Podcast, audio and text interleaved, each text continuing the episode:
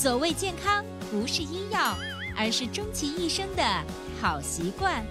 欢迎收听《二十一天养成生活好习惯》。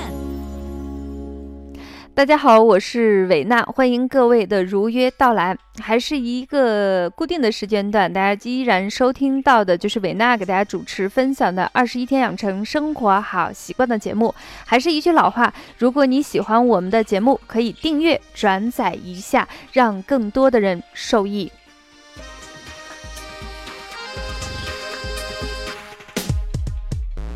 阳光优雅的漫步。那么，虽然天气呢？按理来说，已经过了立夏这个节气，正常情况下气温是不是逐渐的回暖一些？但是最近呢，祖国大江南北的天气还是比较的低迷。前两天在朋友圈里头看到很多广州的朋友在晒他们的整个天气的一个状况，把很多那种恐怖片啊、科幻片的那个全部 P 到那个，就是整个空中的一个动态。其实我们。呃，北方人这时候我们就会用《西游记》里头的一句话说：“师傅，师傅，妖怪来啦！”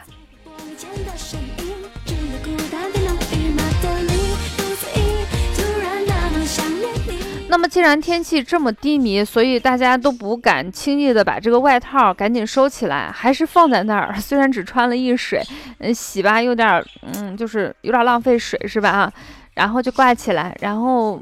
冷不丁就不知道什么时候还需要套在自己的身上。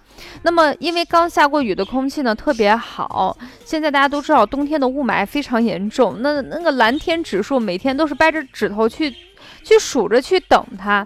那么，既然空气这么好呢，还泛着泥土的清香，天气整个透亮起来，这么好的天气，所以在家里头的人呢，大人跟小孩，就是那种退了休的人和那种小点点还没有上幼儿园的那种小宝宝们，都出来晒暖暖了。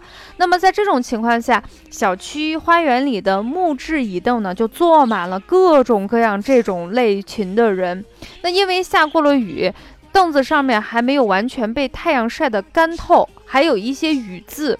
那么很多人呢就各显神通，呃，比较粗放的人我见过，就直接拿袖子抹一抹啊，就就好了，OK 了，没问题了。稍微讲究一点的人就会带一个塑料袋儿啊，硬纸板做个夹层，然后就心安理得的坐下去了。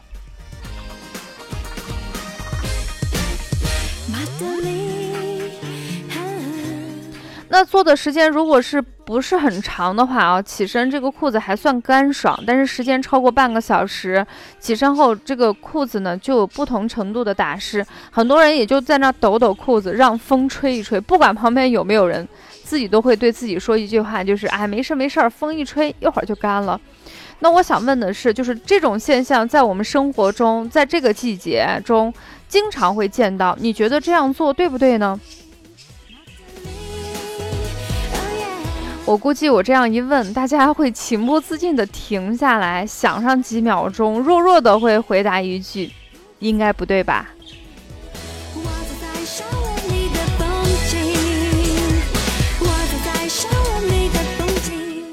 那么这也是我们今天想伟娜在二十一天养成生活好习惯的节目中给大家分享的一个主题，叫做夏不作木。那为什么这样？在中医阴阳应象大论里头有一个比较详细的记载，它是这样说的：冬伤于寒，春必温病。什么意思？就是冬天如果你受到了寒邪的侵犯，你到春天的时候就容易出现流行性的一些季节病，比如说感冒这种，就算是温病的其中之一。那么春伤于风，夏生孙泄。这个“孙”字比较难写，左边呢，右边是一个石，左边那个有点像歹徒的歹，它念孙泄，什么意思？就是春天伤了风，夏天呢就容易出现大便泄泻、清晰的这种症状。夏伤于暑，秋必咳疟，就是夏天感受了一些过度的不正常的这种暑热。那在秋天的时候，容易出现一些疟疾。疟疾有一种症状，其中的一个症状就是一会儿冷一会儿热。那么秋伤于湿，匪生凯嗽，什么意思？就是说到了秋天，如果感受了一些湿邪，那么这时候人就会容易出现一些咳嗽症状。其实这个阴阳印象大论里头，虽然读起来很拗口，但是他想说明一件事情，就是在不同的季节都，如果你保养不当，你就会出现一些。呃，由于就是此时不报，隔段报，就是春天你没有养好，嗯，到了那个夏天的时候你才会发病。那么对于我们最近这段时间，因为雨水量相对来说还是比较足的情况下，很容易感受一些湿气。如果你把这个湿气没有及时的剔除出去或预防出去，那么等到秋天跟冬天的时候，你就会诱发一些疾病。那么今天分享的主题呢，就是夏不做木。那告诉大家，在夏天的时候，为什么你不能去做木？它到底对我们的身体有哪些危害呢？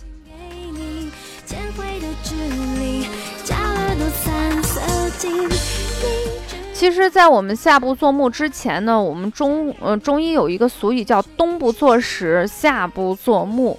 那么今天我们主要给大家分享的就是，在这个季节，我们不能去做木头。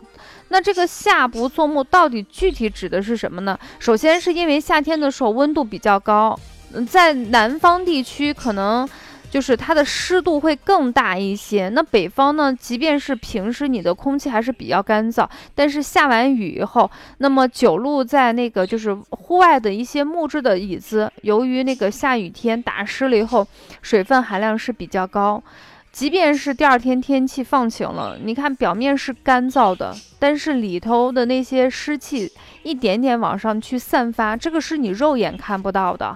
所以你如果在这上面坐的时间长了以后，就特别容易诱发一些风湿呀、痔疮呀，包括关节炎的一些疾患。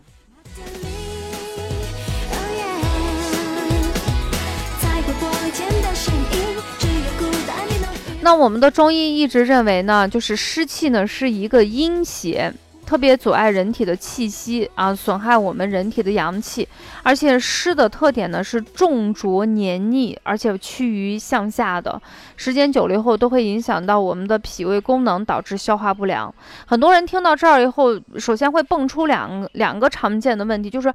至于吗？我不就是坐了一下那个昨天下了雨，我看着外面挺干、挺干爽的一个凳子，我一下子我就得了关节炎，我得了痔疮，啊，还是什么风湿性疾病？其实大家这样想，其实用了一个思路，就是我只是偶尔去做，难道我就会得病吗？其实包括大家现在到医院去，你经常会发现很多人的疾病，真的就是因为你偶尔一次。我印象中十几年前自己在医院，嗯，见习医生的时候，我就发现了一个小朋友，大概就是十岁，他第一次得过敏性紫癜的原因就是孩子考试考得好，家里条件一般，父母就觉得孩子一直想去吃一个烤串儿，今天孩子考的成绩非常好，就。拧巴拧巴，挤出点钱带孩子去吃烤串，就吃了两串，然后孩子就发病了。所以在身体的一些情况中，千万不能用你觉得它非常的小，然后你就去做了，然后就冒着那种可能我不得病的这种风险去尝试。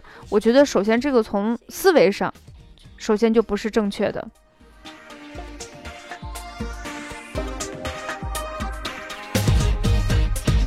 那我们今天的主题就是说，很多都是一些就是上班族，基本上也很少出现这种在周内能在外头溜达的时候。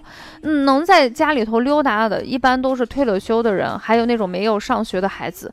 这两个人群，一个是什么？一个是先天不足，就是身体还没有完全长好，抵抗力比较差。第二种呢，就是因为身体已经开始出现了衰老，没有什么抵抗力，所以他们是，就是。侵犯疾病的最主要的一个受众人群，所以我是建议大家，就是收听我们节目的一些年轻的朋友，我是建议你们带上你的爸爸妈妈或者是爷爷奶奶一起来收听我们的节目，让他们知道，哎，其实是不可以的。我们年纪大了，我们孩子也比较小，我们是不可以去做那个刚刚下过雨。然后第二天放晴的那个木头椅子，这样的话湿邪会在你不知道的情况透过我们的皮肤的毛孔。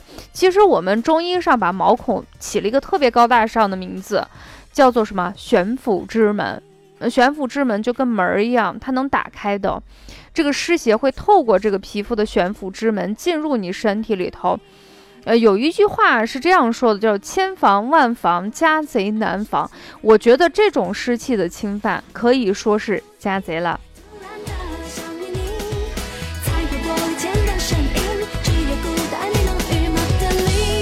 那么还有第二种情况呢，就是说，呃，万一我做了，我是不是就特别担惊受怕呀？这下完了，是不是我那个一下子湿气全部进入我的身体，进入我的胃肠，然后我？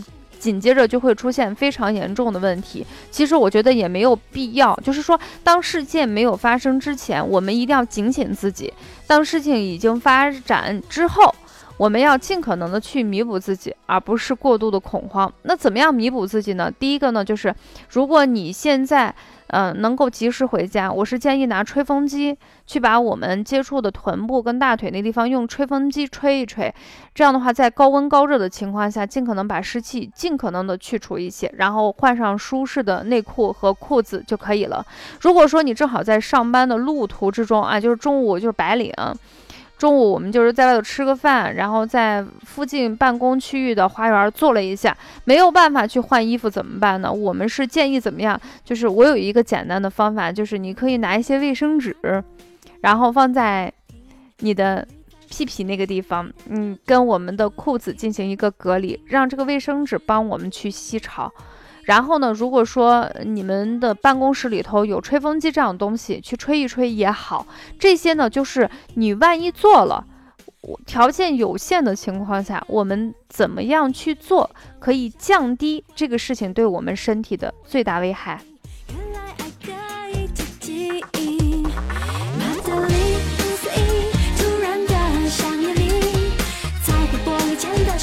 我们在后台平台经常会见一些妹子们在喊：“老师，我要祛湿，我要祛湿。”其实湿气是我们在身体里风寒暑湿燥火里头最难去除的一个邪气。嗯，最好的方法就是预防，不要让它进入我们的身体里头。那么生活习惯中的那种特别细小的事情，我觉得大家还是一定要提高警惕，预防、预防再预防。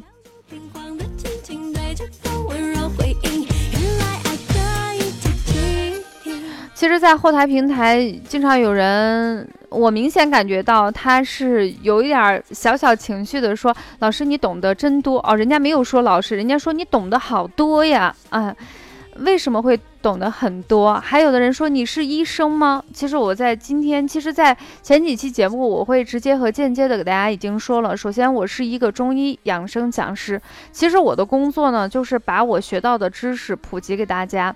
嗯，没有特别的专长吧。所有那些呃，在养生界特别牛的老师的书籍，我几乎都会看，然后去学习，然后把它融会贯通，再根据自己的经验把它总结成了我自己己的体系。所以我就是一个呃健康养生的一个最普通、最普通的一个传播者。所以也希望大家呃多多的鼓励我，支持我。最后，祝我们所有的听友及家人、同事、朋友都身体健康。下期节目我们不见不散啦！